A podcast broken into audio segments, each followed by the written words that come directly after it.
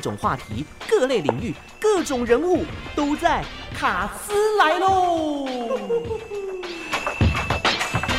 卡斯来喽！好久不见的这个片头哦，今天呢要欢迎的大卡斯来宾要振振有词来传授给我们防震宝典，让我们欢迎新北市政府消防局陈崇岳副局长，副座好。呃，主持人、各位听众，大家好，我是新北陈崇岳。哎，最近哦，这个看新闻报道啊，真的是地震不断哎。前几天呢，在花莲发生了两起地震，那昨天呢，阿里山也地牛翻身，然后今天早上哦，看新闻好像说花莲受风又有规模三点九的地震哦，这也让国人又唤起了对九二一的阴影。哎，我想说呢，最近地震这么密集，一定要请副座上线来与我们谈谈这个保命的正确知识哦。相信呢，对于听众朋友呢，也是想要再度充实自己的防震小常识啊。哦，就是说我们在地震发生的时候啊，假设我们人是在室内的环境，我们该采取哪些行动，或者是要留意的地方呢？副总，呃，基本上这一次前几天的花莲地震，大概规模连续两个差三分钟，一个是规模五点八跟六点二哈，嗯，然后震度大概都在十五公里以内。所以基本上我们在地表的震度，尤其是花莲可以到呃将近六级哈。对，那这个部分其实大概都有感。那刚刚主持人有提到啊，如果地震啊发生怎么办啊？那一般我们当下地震，那你就习惯上我们会告诉自己要保持镇定嘛哈。嗯。那另外一个我们有三个口诀哈，第一个在趴下，就让自己的重心降低。那第二个找掩护，那第三个要稳住。那其实。第一个我们要远离哈，就像窗户，因为窗户可能破掉。是哦，所以我们在室内，第一个就是尽量不要在窗户旁边。嗯、那第二个，如果当时有使用一些炉火，要关掉，还有电器，尽可能能够把它关掉。那记得要把大门稍微打开，因为如果待会地震变形，你可能没办法逃生。哦，对。然后出到室外，基本上可能要特别注意，不可以搭电梯哦。嗯哼。哦，所以只够走楼梯。那这样的规模的地震，如果以震度超过四级以上，其实我们大概都会听到建筑物摇晃的声音。嗯哼，所以第一个我们还是认为头部最重要，当然要保护头部，不管你在室内室外也好。我们现在从中央的消防署，然后到地方政府，那我们大概都希望，当地震发生有三个口诀，第一个就趴下，嗯，然后第二个找掩护，那这个掩护当然都如果有坚固的桌子，你可以躲到桌子底下。嗯哼，那另外一个大概是两根就柱子的旁边，我们会认为是相对比较安全的。是，哦，那远离家具，因为我们的家具如果你能够做固定，当然很好。但是大部分的家具，哦，书柜啊这些你没做固定，它可能倒下来的时候会压到压到我们。那你掩护以后，在桌子底下或是掩护的时候，那些地震会摇晃，嗯，所以你可能要抓住它稳住。那原则上就是以保护头部为原则。对，像我呢，平常在家里面就准备一顶那个安全帽，全罩式的。哎，我想说地震来的时候自己戴安全帽，好像也比较安全，对不对？对，一般我们的安全帽，其实如果骑机车主，如果家里习惯上安全帽，如果没有放在车子里面，会放在室内，大概都在入口出入口鞋柜的上面嘛。好，嗯，那这个戴安全帽也很棒，因为至少头部不会受伤。耶，所以呢，那那第二个。就是我刚刚讲的，就是有可能掉落的东西哈，所以你不要，比如说你现在我们看到很多电视的荧幕上面有看有一些影片出来，比如说你的吊灯在摇晃，那你就要远离你的吊灯，哦，那会倒的东西我们要特别注意。那如果手边上有包包啦，或是一些坐垫，也可以保护头部。如果你没有安全帽的话，嗯、了解，OK。那如果是坐轮椅的朋友呢？因为他们不方便行动，也没有办法像一般人逃生的速度那么快哦。那应该要怎么做才是正确的 SOP 呢？呃，基本上我们要先固定哈，因为轮椅在摇动的时候人会有危险，所以如果你有外劳，大概就是先将你推开这些容易掉落、远离窗户的位置。嗯，那第二个，如果你只有自己坐轮椅，你就先固定你的轮距，就是刚刚找的比较安全的空间做避难。那一方面一样抱着头，然后踩低姿势。哦，就要让自己的身体尽量面积收小。哦，那记得要固定你的行动辅具或是轮椅。如果你不固定的话，可能因为地震，你本身就会有呃所谓的滑动，造成造成一些伤害跟危险。是，嗯，好。那假设哦，这个天摇地动的时候，我们人刚好就在户外，哦，像是开车啊、搭捷运或者是在大卖场电梯里面，那我们分别该注意些哪些什么细节之类的？呃，如果从户外来讲，其实我们现在讲的是四招啦，就简单来讲招牌。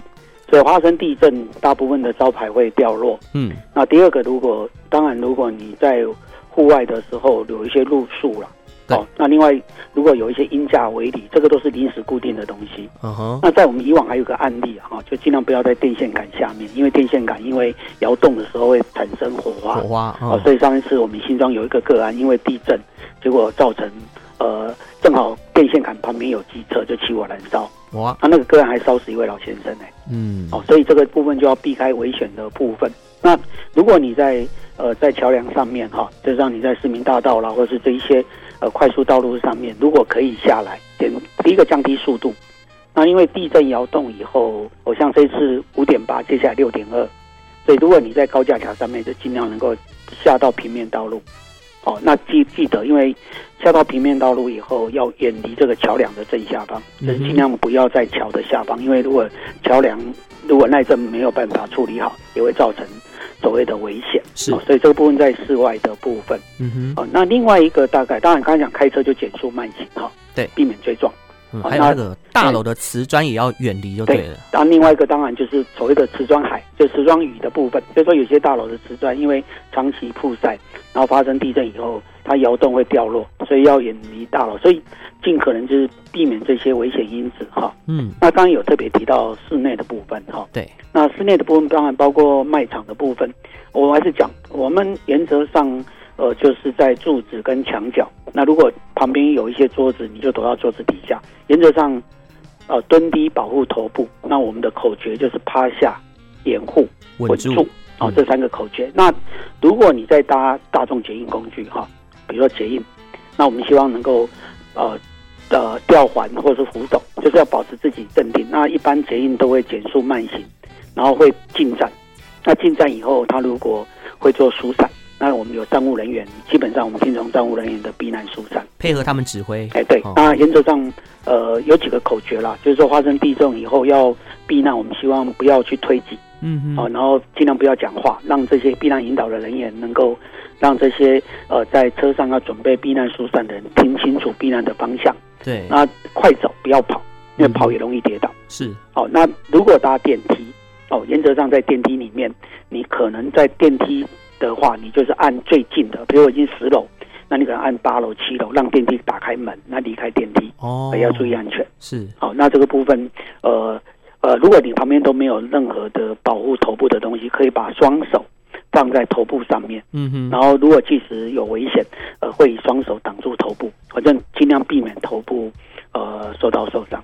对，像我的话，就习惯保护头部跟这个后脑勺，也是很重要哦。所以我们会把手高举以后，双手抱住，啊、哦，类似在抱的头部这样子。呃，那其实我早期在日本受训了，那呃他们会认为睡觉的时候，如果发生地震，把枕头套在头部上面，哦，这也是一个可以保护头部。那但是日本早期木造建筑物比较多。对，但也有不少人建议说，我们平常在家中啊，就要准备这个防灾避难包。副总，这刚我必要。呃，防灾避难包，基本上我们认为说避难的时候，我们其实避难包，我们最重要的就是说，你相对的在发生地震，其实呃，二十一年前九二一以后，其实台湾的震度建筑物的要求慢慢提升。嗯，那呃，呃，当时孙启峰在一百三十个小时，我在现场。呃，我之前在台北市当大队长，哦，然后我在现场当指挥官，所以一百三十个小时，呃，救了孙启光跟孙启峰，然后我们就问他，他怎么可以待六天还可以活着？第一个要有水，水，哦，所以第一个我们的避难包里面，我们建议啦，避难包放的位置，嗯，要么就在床头，那如果你有掉衣服的地方。哦，就把避难包掉在衣服，如果有危险就可以拿着走。嗯哼。第二个在楼梯出入口的位置，就是说，其实那个避难包简单的讲就是一个背包嘛。那我们希望第一个能够放水，哦，水可以放两瓶到三瓶啊，因为水其实我们如果一两天不吃东西，但喝水是很需要的。没错。哦，所以孙启光跟孙启峰能够撑三天，是因为他妈妈在他的冰箱里面，他们正好躲在冰箱旁边。嗯。所以在东兴大楼的时候，他们住三楼之三。那整个倒塌建筑物，因为冰箱要整个压扁不太容易，所以那个空间正好提供他们能够生存下来。那第二个，呃，冰箱里面正好还有苹果、水果，哎、嗯，水果。那我们是认为避难包里面第一个还是水是最重要。是。那第二个大概提到的是哨子。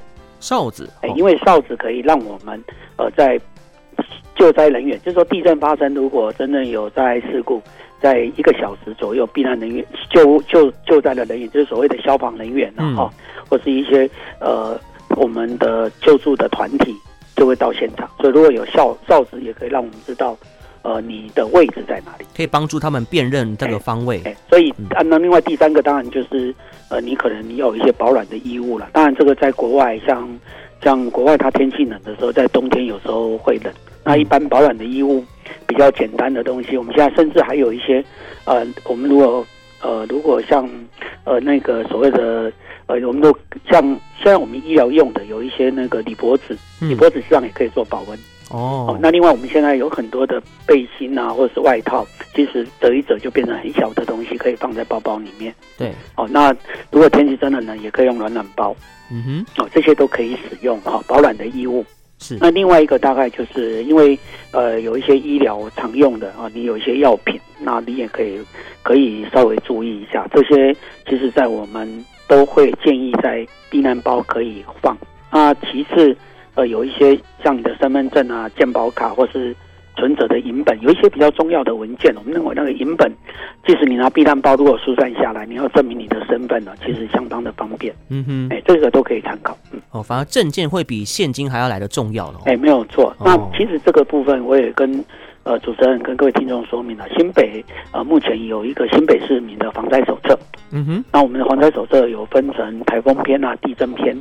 然后还有火灾篇这些的，那实际上在新北市政府的网页上面都可以有电子书，所以各位也可以参考一下我们的防灾手册的第二篇地震篇里面会提供一些资讯。哦，这个防灾手册是可以在网络上下载的，对不对？哎，可以可以，免费下载，非常方便。对，然后其实我们也大概把它印成手册，大量的印了，所以如果有一些新北市我们在办一些宣导活动，像我们每一年的一一九也好。或是我们现在目前有台北，我们新北市目前有八个大队，七十三个分队。嗯，那我们有时候会在配合里长啊，或是区公所会办一些社区的宣导活动，我们大概都有在送纸本，这个也可以参考。是，那俗话说得好哦，居安思危没烦恼，平常只要做好各项准备，还有心理建设，就不会乱哦。但是就有朋友想说，哎。那不然，我利用平日的时间来感受地震真正来临时的这个威力哦。再看看刚刚听完副座讲的这些防震诀窍，有没有真的都做到？